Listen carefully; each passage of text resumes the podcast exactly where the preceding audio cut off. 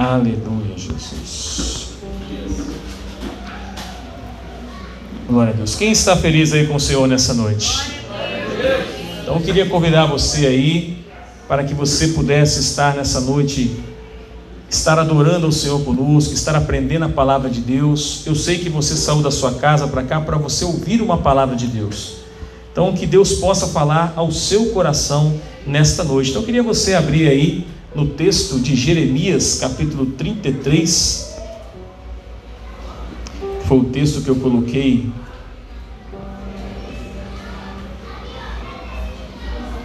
Trinta e três, três, né? Três, três vezes. Jeremias 33, 3. Vai abrir aqui para você. Eu vou ler aqui na minha versão. Apesar de eu pregar mais na versão NVT, eu gosto, é, para esse texto eu gosto da versão NVI. Então eu vou botar aqui na minha versão, pode manter nesse, nessa versão, tá?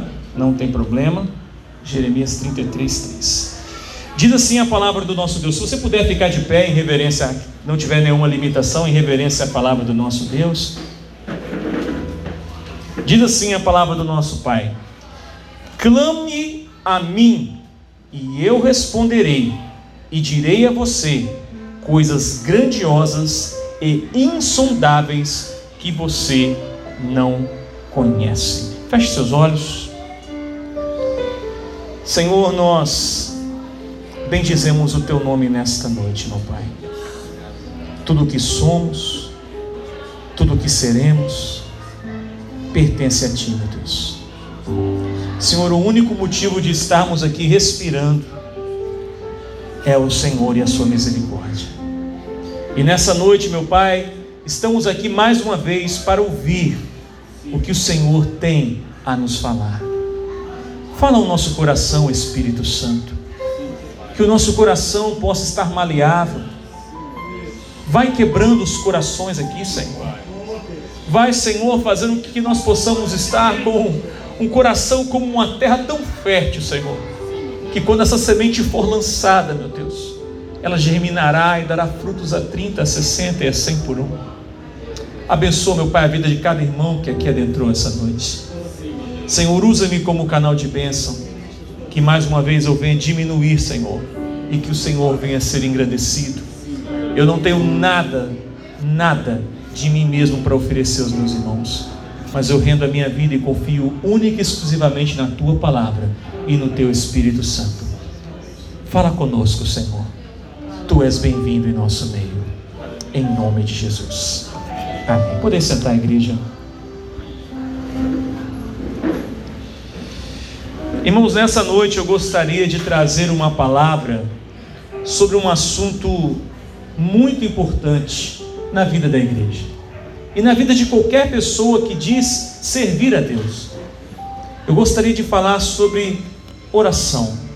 O texto que nós acabamos de ler o Senhor fala ao profeta Jeremias, dizendo que ele pode clamar, ele deve clamar e que Deus revelará a ele coisas ocultas, extraordinárias que ele ainda não sabe. Irmão, não existe reino de Deus sem oração.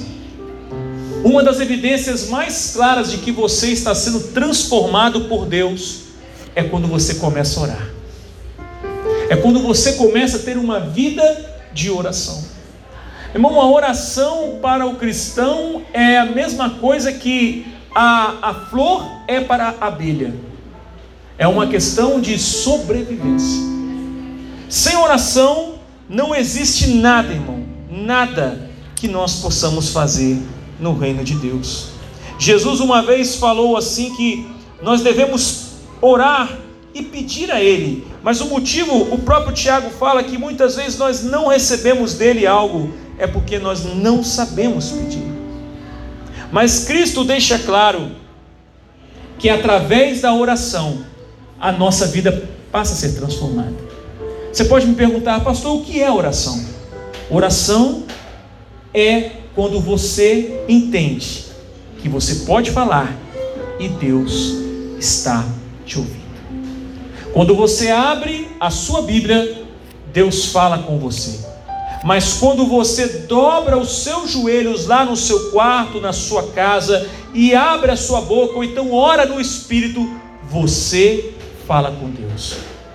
Irmão, a Bíblia está recheada de exemplos maravilhosos de pessoas que oraram.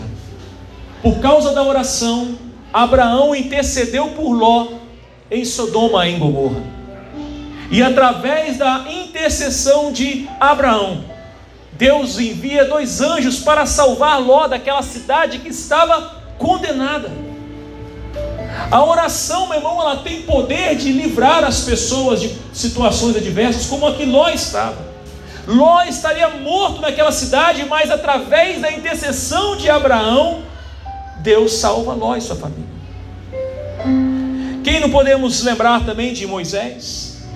Sabe, irmãos, através da oração, Moisés tem uma das atitudes mais lindas descritas na Bíblia. Quando Moisés sobe ao monte Sinai para pegar as tábuas dos dez mandamentos, para ouvir de Deus e trazer a lei para o povo, a Bíblia diz que o povo constrói um bezerro de ouro. Então o povo se corrompe. E ali, quando Moisés estava já 40 dias no monte, Deus fala para Moisés: Moisés, eu vou exterminar todo esse povo, e farei de ti uma grande nação. A Bíblia fala que Moisés intercede pelo povo. E Moisés então fala para Deus: Olha, meu Deus, o que dirão do Senhor? Que você tirou esse povo do Egito para morrer aqui, para matá-los aqui no deserto. Ele fala: Senhor, não faças isso. Se o Senhor fizer isso, Moisés fala isso para Deus: Se o Senhor fizer isso, então também, Senhor, risca o meu nome do teu livro da vida. E a Bíblia fala que Deus ouviu essa oração de Moisés. E Deus então mais uma vez tem misericórdia do povo e manda Deus, o Moisés descer para resolver a situação. Irmãos, a oração ela traz salvação. Através da oração, pessoas são tocadas. Você que está aqui essa noite, só vem aqui. Eu quero que você saiba que existem pessoas orando para que você chegue nesse culto. Você sentou nessa cadeira, mas eu quero que você saiba que nos nossos lares eu e muitos outros irmãos aqui estão orando por você. O que dizer também de Ana, que a Bíblia fala que desejava ter filhos e não podia. Então, um certo dia, Ana vai ali na porta do, do, da, da tenda do tabernáculo e ela fica ali próximo, orando, orando, gemendo. E o profeta Eli chega, e o sacerdote Eli chega ali, e ele não consegue muito compreender Ana, mas a Bíblia fala que Deus ouviu a oração de Ana e lhe deu um filho. E é interessante, irmão, talvez aqui eu esteja falando a algumas mulheres, talvez, que têm orado pelos seus filhos, ou talvez você não sabe se você não pode engravidar, mas eu quero dizer para você que a Bíblia fala que quando você busca Deus de coração, Deus ouve a sua oração. Ele ouviu a oração de Ana. Irmãos, a Bíblia fala que Ana falou: Olha, Senhor, porque você me deu este filho, eu digo ao Senhor que ele servirá todos os dias na tua casa. E aí, Deus dá um filho a Ana, e esse filho se chama Samuel, talvez o maior juiz daquela geração, profeta e sacerdote. Samuel, certa vez, indagado pelo povo de Israel, ele diz lá, eu gostaria que a Jéssica abrisse esse texto, que é bastante interessante. 1 Samuel capítulo 12, verso 23. Preste atenção o que Samuel diz para o povo. 1 Samuel 12, 23. Vou esperar ela abrir. Olha só o que Samuel fala com o povo. Quanto a mim, certamente não pecarei contra o Senhor, deixando de orar por vocês. Continuarei a lhes ensinar o que é bom e correto. Samuel vira para o povo de Deus, que era um povo rebelde, que estava indagando, eu falei assim: Olha, eu não sei quantas pessoas, mas quanto a mim, vocês podem ter certeza que eu estarei sempre orando por vocês. Eu não vou deixar de orar por vocês. Eu quero que você saiba que quando você chegou aqui, eu estava orando por você, outros irmãos estavam orando por você, para que você estivesse aqui. A oração de Deus, segundo Tiago, ela é eficaz, ela pode muito em seus efeitos. Semana que passou, agora tivemos várias provas que Deus ouve oração. Está aqui o irmão Lúcio, que estava esperando a resposta da sua cirurgia. Estivemos ali orando por ele, estivemos na sua casa na terça-feira. E logo na quinta-feira foi isso, irmão Lúcio, você teve uma resposta. Tivemos também o caso do irmão Adalberto, estava internado no hospital. Fomos ali visitá-lo na segunda-feira no hospital. Estávamos ali orando por ele para que ele pudesse ter alta. E na terça-feira pela manhã, Adalberto teve alta do hospital. Irmã Marina estava na UPA, irmão de Castelândia, já há alguns dias esperando uma vaga para ir para o hospital. Irmão, você sabe como é difícil ficar num lugar que, como a UPA, por exemplo, não tem conforto nenhum lá. Ela esperando lá, sentindo dores.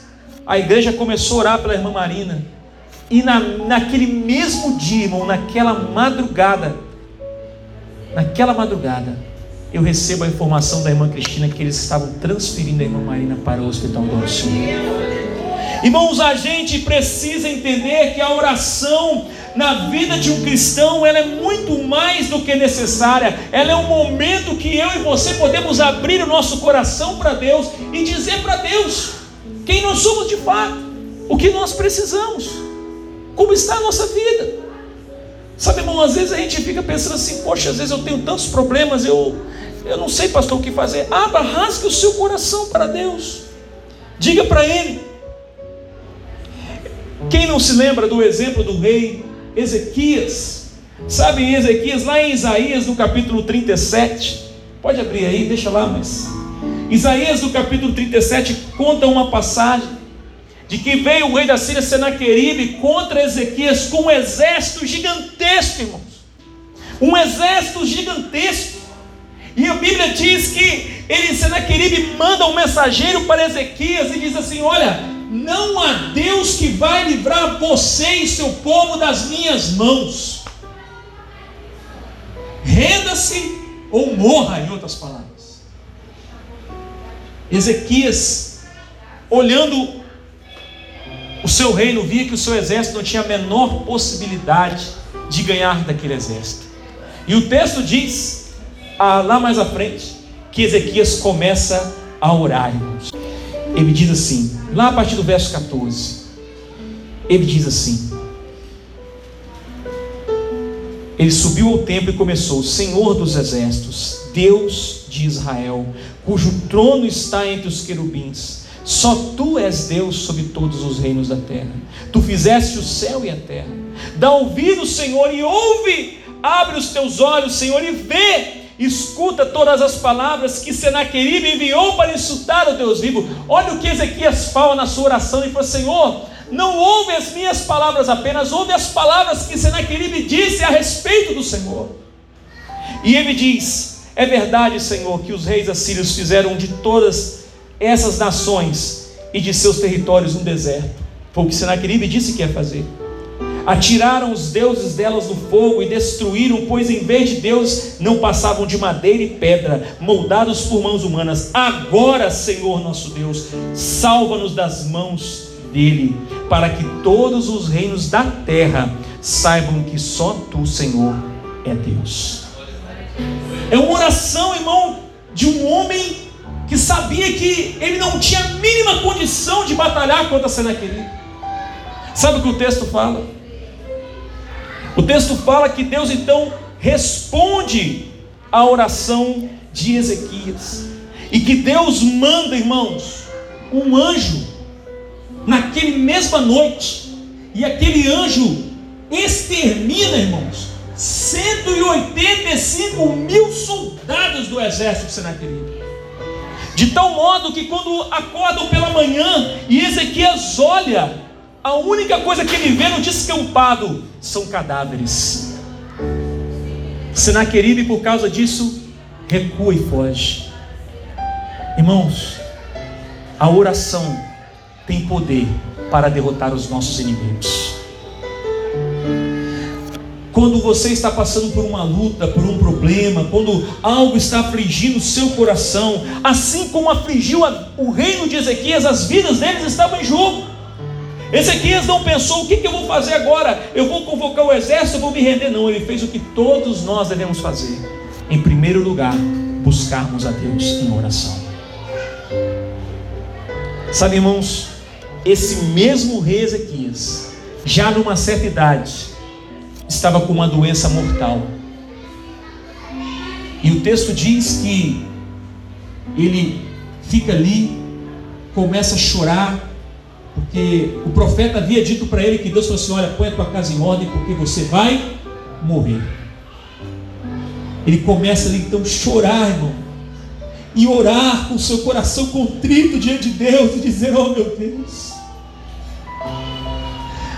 só o Senhor, eu servi o Senhor com toda a minha vida, Senhor, toma minha vida em Suas mãos. E o texto diz, irmãos, que o profeta já tinha saído, e antes que o profeta tivesse, tivesse ainda saído do palácio, ele manda o profeta voltar.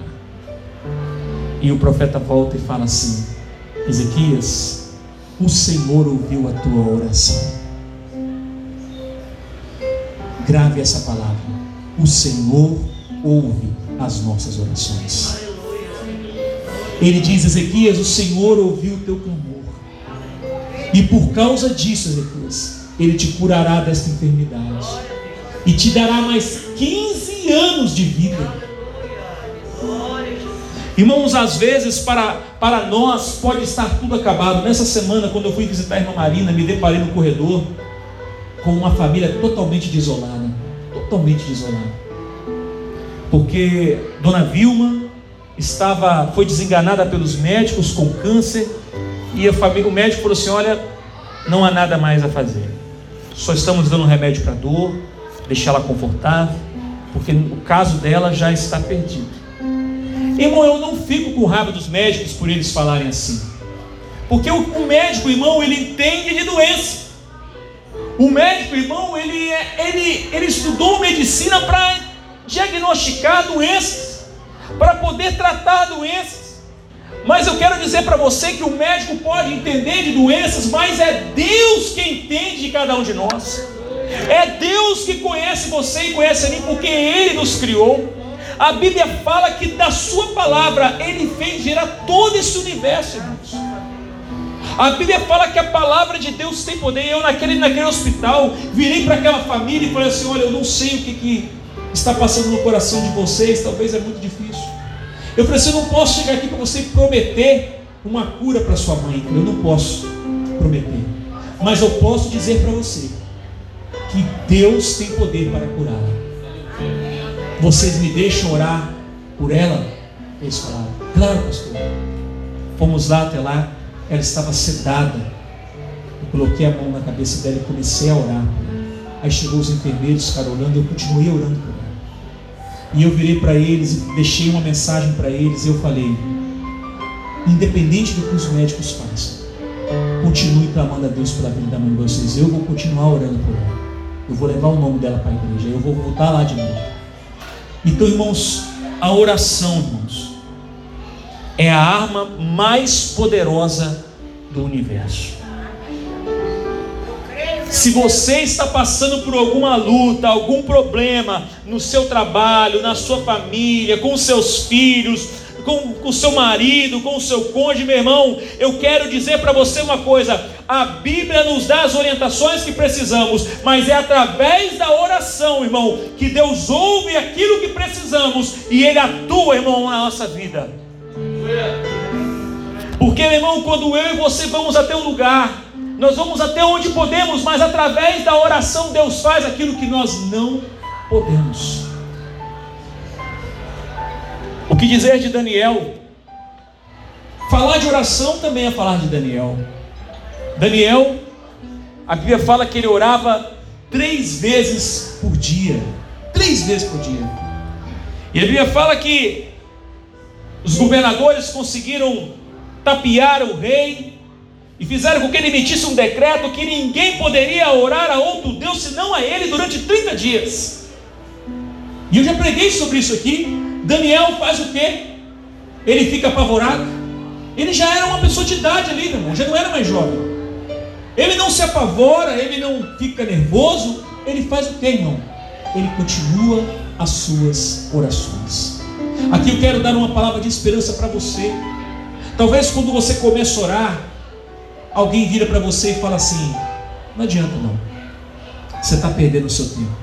Já tem tantos anos que você ora por essa pessoa, para com isso. Eu quero dizer para você: não para não.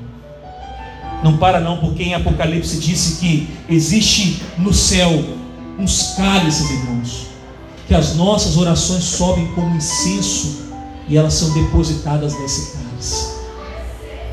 E ali Deus recolhe as orações dos santos. Né? Eu quero dizer para você que, independente de qualquer situação que você esteja passando, não pare de orar.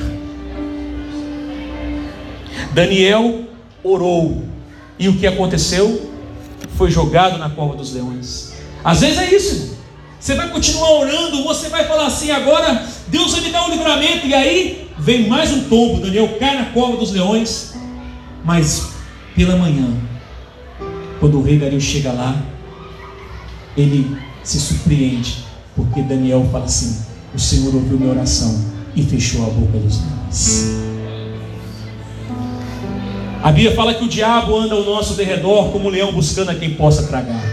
Eu quero dizer para você que você não deve parar de orar. A oração, meu irmão, ela alcança o coração de Deus. Daniel foi livre na oração. O que dizer de Neemias? Jerusalém estava totalmente destruída, suas muralhas em frangalhos, a cidade em frangalhos. Mas ele recebe uma mensagem dizendo assim: Neemias, a sua cidade está destruída, totalmente destruída. O que é que Neemias faz? Ele vai reclamar? Não. Ele vai brigar? Não. Ele vai xingar? Não. O que, que ele faz? Ele vai orar. E o texto mesmo, a oração de Ezequias, de Neemias é linda, irmão. Você vê a oração de Neemias ali, ele se ele confessa o pecado dele e do povo, irmão. Irmão, aprenda uma coisa. Nós falamos isso lá na casa do irmão Lúcio. O segredo da minha oração e a sua oração ser ouvida por Deus é que nós precisamos confessar os nossos pecados. Pessoas que não oram, não confessam pecados, elas não são ouvidas por Deus. Porque o que Deus quer ouvir de nós é a nossa limitação. Ou você acha que quando eu vou orar por, por você, ou quando eu vou orar por mim, eu viro para Deus, ah, meu Deus, porque eu, eu sou muito, né? Eu sou, sou, eu sou uma maravilha. Não, eu tenho que falar, Senhor, eu não presto. Eu sou um, um pecador. Lembra daquela passagem que Jesus falou? Falou assim: dois homens entraram no templo orar, um batia no peito e, e se vangloriava, enquanto o outro batia no peito e dizia assim: Eu sou um pecador tem misericórdia de mim. E a Bíblia fala que aquele pecador, Deus ouviu a oração dele, mas o outro saiu do mesmo jeito que entrou. Sabe, irmãos, por causa da oração de Neemias, Deus abriu as portas de tal maneira que aquela cidade estava destruída há mais de 142 anos e ela foi colocada de pé novamente. Porque esse é o Deus que ouve a oração. O que dizer do nosso Senhor Jesus, que orava diariamente, estava sempre indo para os montes, orando, jejuando, buscando a Deus pela vida dos seus apóstolos, buscando a Deus pela vida dos seus discípulos, e a Bíblia diz, meu irmão, que ele foi morto, foi crucificado, ele ressuscitou no terceiro dia, e a Bíblia nos afirma, irmão, que hoje ele está lá, meu irmão, no trono, intercedendo por mim e por você. Meu irmão, isso é, um, é, um, é, algo maravilhoso. Isso nos ensina que Cristo, sendo Deus, Ele continua a orar ao Pai para que o Pai nos abençoe. Então nós estamos aqui, irmão, precisamos, meu irmão, disso, buscar a Deus em oração. Irmão, quando nós temos aquela sexta-feira ali, às 15 horas de oração, não é à toa, irmão, porque quando eu vou colocar aquela oração, talvez você não goste de uma oração ali, eu também não faço questão, mas eu coloco aquela oração ali de uma forma a tentar direcionar. Até comecei e eu falei, Senhor, o Senhor me mostrou, mas eu acho que você pode fazer essa oração diferente. E até queria convidar você nisso. E a partir da próxima sexta-feira nós vamos fazer diferente. Quando chegar na quinta-feira, você vai colocar lá no grupo um pedido de oração. E na sexta-feira, às 15 horas, eu vou estar orando por todos aqueles pedidos que foram colocados ali. E eu, eu oro a Deus para que você, irmão, esteja orando na sua casa. Irmão, preste atenção. Preste atenção nisso. O que faz uma vez chegaram na igreja de um evangelista Spurgeon, e a igreja dele, irmão, ele, todo mundo queria ouvir Spurgeon pregar. Era 12 mil pessoas por culto, irmão. 12 mil pessoas. A, a história diz que as pessoas ficavam maravilhadas com aquela igreja. Então chegaram para Spurgeon e falaram assim: Spurgeon, qual é o segredo dessa igreja? Porque tem tanta gente aqui nos cultos. Spurgeon falava assim: porque aqui nesta igreja existe uma usina de poder que funciona 24 horas por dia. E essa usina se chama oração. E ali diz que ele falava assim: enquanto eu estou pregando aqui neste momento, existem homens e mulheres com seus joelhos dobrados orando para que você possa conhecer Cristo. Porque é através da oração, meu irmão. Irmão, um homem, um, um pastor pode ter uma palavra abençoada.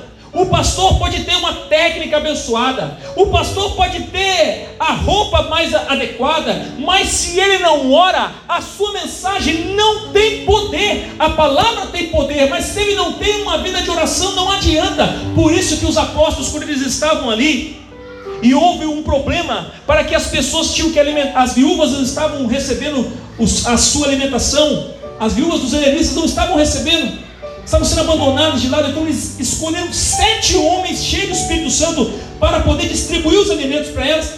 E eles falaram assim: Mas nós não. Nós, os apóstolos, continuaremos a nos dedicar à oração, ao ministério da oração e da palavra. Irmão, um pastor que se preza, ele tem que ter vida de oração. Um obreiro que se preza, ele tem que ter vida de oração. Um cristão que se preza tem que ter uma vida de oração. Irmão, se você não gasta tempo para orar a Deus e falar com Deus, quando, como que você vai saber o que Deus quer para a sua vida? Como você vai conseguir ter intimidade com esse Deus? Sabe, irmãos, a Bíblia diz também em Atos que Pedro havia sido preso por Herodes.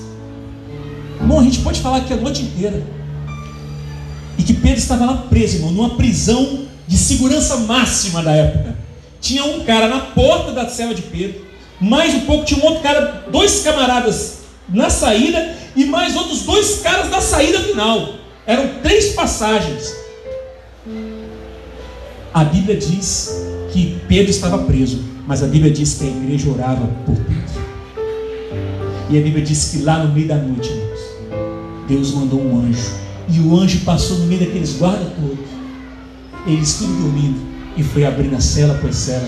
E Pedro saiu. E os homens ficaram procurando. O que, que aconteceu? Onde é que está esse cara? Como é que esse cara saiu daqui? É porque eles não sabiam que tinha uma igreja orando, irmãos. Você tem orado? Você tem, sabe, irmão, eu quero dizer para você, essa igreja aqui, esse trabalho, ele começou tem pouco tempo. Mas eu quero dizer que o segredo para esse trabalho crescer não está na minha mão, porque quem faz a igreja crescer é Deus. Mas existe um segredo. A Bíblia fala que quando nós oramos a Deus para o crescimento da igreja, Ele ouve a nossa oração e Ele coloca os anjos a nosso favor. Foi assim em Atos dos Apóstolos. É assim no nosso dia de hoje. O que dizer na Inglaterra? Na época que as igrejas já estavam mortas, não havia mais vida nos púlpitos, os pastores pregavam mensagens mortas, as igrejas estavam cheias de bancos vazios, as pessoas não queriam mais ouvir, não sabiam mais o que ouvir, assim, está tudo tão perdido. A história diz que Deus levantou três jovens de uma universidade de Oxford: John Wesley, Carlos Wesley, seu irmão, e George Whitfield. E a, e a história diz que esses três jovens, não, três, três jovens, começaram a buscar a Deus em oração, confessando os seus pecados. E todos os dias eles estavam ali, meu irmão, gemendo na presença de Deus, orando, buscando a Deus, para que houvesse avivamento naquele lugar. Pois as pessoas entravam numa igreja e elas já não eram mais tocadas pelo Espírito Santo. E numa noite, numa vigília, do dia 31 de 12 de 1739, diz a história que os céus se abriram e Deus derramou o Espírito Santo de uma forma tremenda sobre aqueles homens. De uma forma, irmão, tão tremenda que aqueles homens, por causa desse derramamento que houve, dessa busca, vários homens foram se convertendo através da mensagem e da oração. E aquele grupo que começou com apenas três homens começou a aumentar de tal forma que o, o avivamento varreu toda a Inglaterra. E todos os dias as pessoas queriam orar, queriam buscar a Deus, queriam glorificar a Deus, queriam dizer para Deus, confessando os seus pecados a Deus, dizendo: Senhor, eu te quero, Senhor, eu preciso de ti, Senhor, eu te amo, meu, me cura, me sara, Senhor, transforma meu caráter, Senhor, transforma minha vida. O que dizer, meu irmão, do avivamento na África do Sul? Tem um livro que eu li, se eu tenho acho que é Evangelismo com Fogo. É um livro grossão assim, que a capa dele é uma chama, irmão. O que, que é aquilo? Multidões de pessoas, irmão, na África, se rendendo a Jesus. Aí você vai lendo o livro, qual que é o segredo? O segredo, irmão, é que tinham poucas pessoas lá mas aquelas poucas pessoas pagavam um preço de oração constante para que o diabo fosse fracassado naquele lugar. Porque se tem um lugar, irmão, que o diabo atua naquelas regiões da África. Lá, irmão, você pode ir na internet aí que você não vai mentir na sua casa. Lá, irmãos, presta atenção. Tem lugares que feiticeiros levitam assim, irmão, na presença das pessoas. Mas sabe o que aconteceu aonde o evangelho chegou naquele lugar? Aonde as pessoas estavam orando? Os feiticeiros estavam correndo, pedindo perdão a Deus, dizendo: Eu quero Deus, eu quero o Senhor Jesus, me abençoe, me receba, meu Deus, eu quero esse Deus. Eles se rendiam ao Senhor Jesus, eles caíam. Feiticeiros de magia negra, irmão, porque havia pessoas orando por eles. Irmão, a igreja pode crescer e ela vai crescer muito mais. Ela pode crescer comigo ou semigo, vou repetir. Ela pode crescer com você ou sem você. Mas se nós nos colocarmos na brecha da oração, creia, irmão, você vai ver coisas extraordinárias acontecendo no nosso meio. Talvez a gente olhe, sabe? A gente olha aqui em Continental, a gente fala assim, tem tantas igrejas aqui, pastor. Tem, irmão, tem muitas igrejas. Eu agradeço a Deus por isso. Tem gente que acha ruim isso. Mas a gente conversa com as pessoas e as pessoas falam, pastor, é, eu, eu vou e tal, mas eu preciso, eu estou buscando e não encontrei ainda alguma coisa. Eu quero dizer, irmão, que tudo que nós podemos fazer, meu irmão, o mais importante que nós podemos fazer é a gente se colocar diante de Deus e orar. Porque o amanhã pertence a Deus, irmão. Hoje eu estou aqui, você aí, não sabemos o que vai acontecer amanhã.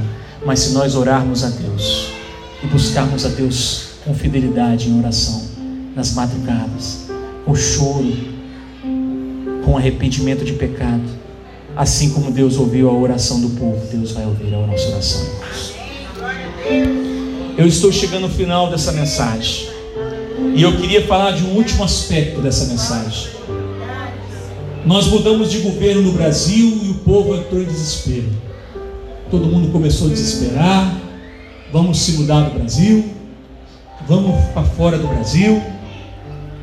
Deixa eu dizer uma coisa para você. Segunda Crônica 7,14. Coloque aí, por favor. Diz o seguinte: Não importa quem está ou não está no poder que importa é se nós estamos orando pelo nosso país. E nesse texto de 2 Crônica 7,14 deixa bem claro. Então, se o meu povo, que se chama pelo meu nome, a primeira coisa, irmão, em uma oração, precisa ter humilhação. Humilhar, irmão, quando você se coloca de joelhos, é um sinal de humilhação, é um sinal de devoção. E orar, buscar a minha presença, afastar-se dos seus maus caminhos. Então veja, irmão, existe uma sequência, mas a oração está aqui. Então o Senhor nos ouvirá e perdoará os nossos pecados e restaurará a nossa vida. Se a nossa vida estiver em Deus e nós estivermos orando pela nossa nação, colocando as nossas autoridades, o nosso povo nas mãos de Deus, não importa. Deus continuará fazendo o que ele sempre fez ao longo da história. Ele continuará ouvindo a oração do seu povo. Deus nos ama tanto, irmãos, que a Bíblia diz que ele nos ensinou a orar para que a gente esteja sempre buscando ele diariamente. Eu queria, antes da gente passar para o momento da ceia, convidar a você a fechar os seus olhos. Vamos fazer uma oração. Eu não sei se você que chegou aqui essa noite talvez está passando por uma crise no seu casamento, talvez uma crise com seus filhos, talvez uma crise no seu trabalho, na sua casa, na sua família. Talvez você esteja passando por provas que você não entende. Talvez você esteja precisando de libertação. Mas nessa noite o Senhor está dizendo para você que os ouvidos dele não estão tapados e que as mãos dele não estão encolhidas, mas que você precisa orar. Você e eu precisamos clamar a Ele. Então eu vou fazer uma oração. Enquanto eu estiver orando aqui, meu irmão, você pode aí abrir a sua boca onde você estiver e falar para Deus o que você precisa de falar para Ele. E pedir a Ele que Ele toque no seu coração, que Ele te traga sede de oração. Vamos orar? Senhor, toda glória e toda honra sejam dados ao Senhor. Meu Deus, nós somos homens e mulheres pecadores. Não merecemos nada de Ti, Senhor.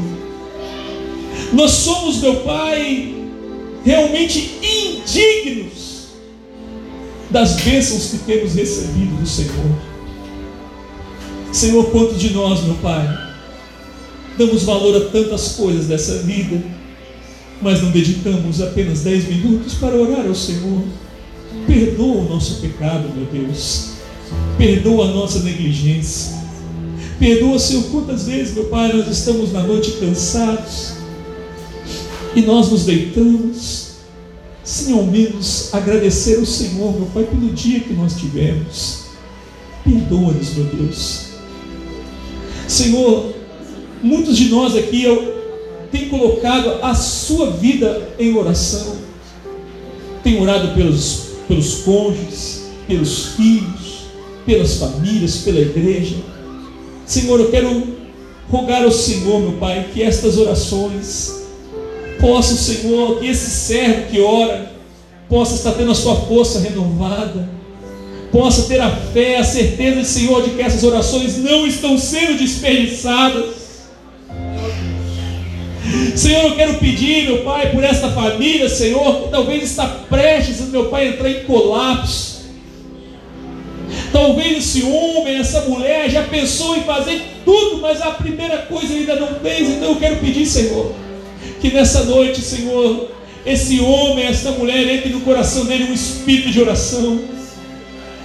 Que ele venha abrir a sua boca, meu Pai, nas madrugadas da sua casa e saber, meu Deus, que o Senhor é o Deus das madrugadas.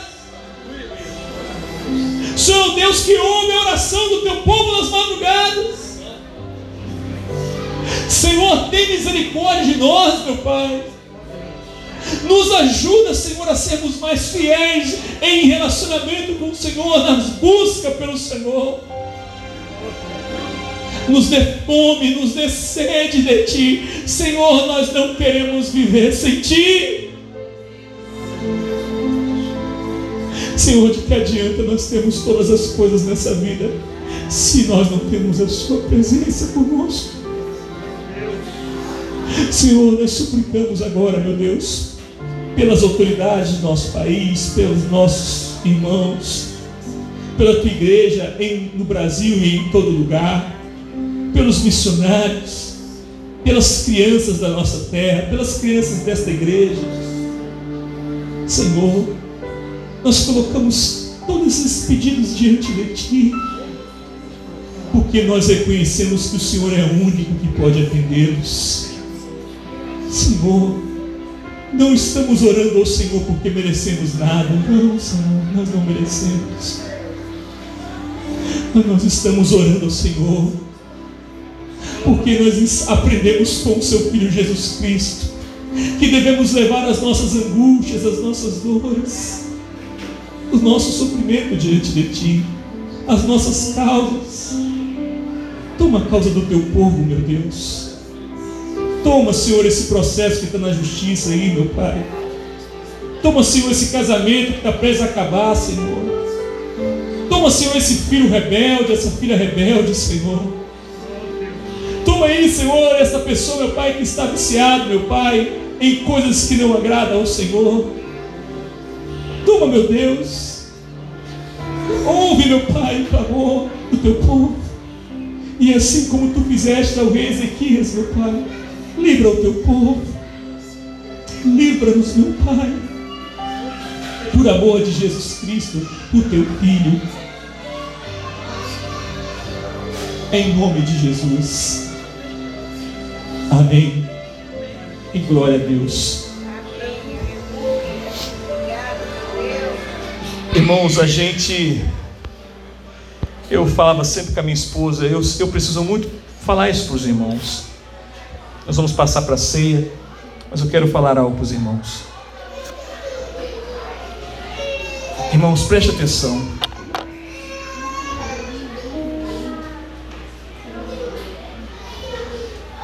As coisas estão acontecendo muito rápido neste mundo. Nós não podemos ser como os apóstolos de Jesus naquela tempestade. Esperar a tempestade vir para nós acordarmos Jesus nós precisamos estar preparados, irmãos. Então eu quero dar um conselho para você, se você ainda não faz isso, irmãos. Reúna a sua família na sua casa. Ore com a sua família. Leia a palavra com a sua família. Tenha este hábito. Acredite no que eu estou falando para você, irmãos. Essa semana eu e Carla tivemos vários sonhos. Eu não vou contar aqui os sonhos, mas só vou dar o um enredo dos sonhos. Em todos esses sonhos, irmãos, nós vimos uma perseguição ferrenha sobre a vida da igreja. Vimos uma perseguição ferrenha, irmãos. E eu via muitos irmãos correndo desesperado, irmão, não sabendo o que fazer. Então eu quero deixar isso para você, irmão. Não pare de orar. Dedique mais tempo da sua vida. Ah, pastor, eu faço tanta coisa, irmão. Acredite, daqui a algum tempo não vai fazer diferença tudo que você guardou, tudo que você reservou, tudo que você estudou nesse mundo não vai fazer diferença. Acredite no que eu estou falando com você. Não adianta você achar que pode fugir disso, porque ninguém pode fugir disso. Mas a Bíblia fala que Deus poupará a sua igreja, quem estiver buscando, Deus dará o livramento, Deus estará conosco no sofrimento. Então eu quero deixar essa palavra para você, pai de família, você que tem filhos, você que está em casa, você que tem projetos, continue fazendo os seus projetos, mas coloque sempre a sua vida diante de Deus. Reserve um tempo para buscar a Deus, para consagrar a sua vida a Deus. Irmão, talvez você esteja pensando como muitos irmãos pensaram no passado: ah, pastor, já tem mais de dois mil anos que falaram que Jesus vai voltar. Já estão falando tanta coisa, Senhor não vai acontecer, irmão. Escute o que eu estou falando para você. Está mais perto do que você imagina.